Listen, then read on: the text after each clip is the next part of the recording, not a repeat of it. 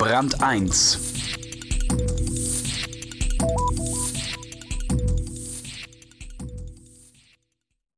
Es gibt Geschichten, die sind wunderbar und traurig zugleich. Die folgende Geschichte über einen 40-jährigen irischen Priester ist so eine. Als Kind wollte er Papst werden. Dann wurde er der letzte Missionar seines Ordens in Südafrika.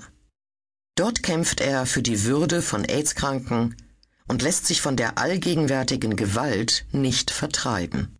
Johannes Dieterich über einen Ausnahmemenschen. Die Macht der Liebe Der Priester Kieran Craig hat in Südafrika einen Ort der Hoffnung für AIDS-Kranke geschaffen und seinen Einsatz beinahe mit dem Leben bezahlt. Porträt eines Leidenschaftlichen.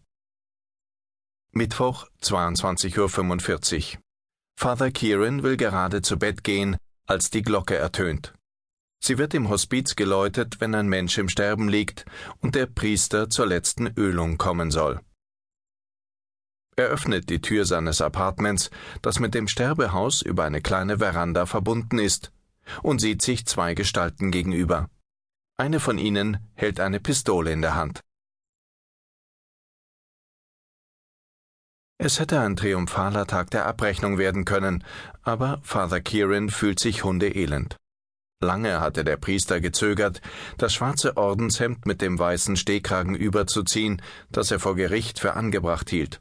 Viel lieber wäre er zu Hause geblieben. Was soll ich denn hier? fragt der Ordensmann mit breitem irischen Akzent. Mir liegt nichts an Bestrafung.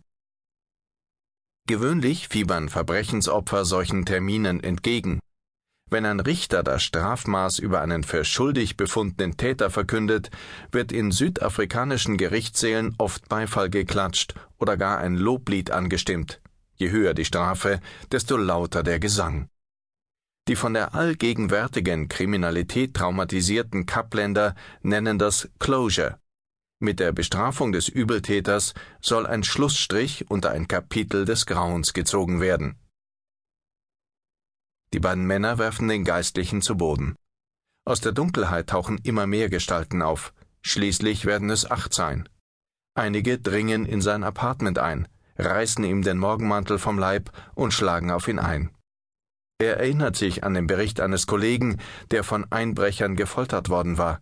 Sie übergossen ihn mit kochendem Wasser, weil er den bei ihm vermuteten Kirchenschatz nicht herausrücken wollte. Kieran Craig schlägt in Panik um sich. Der erste Schuss fällt. Mit dem Schlussstrich durch Bestrafung kann Father Kieran nichts anfangen.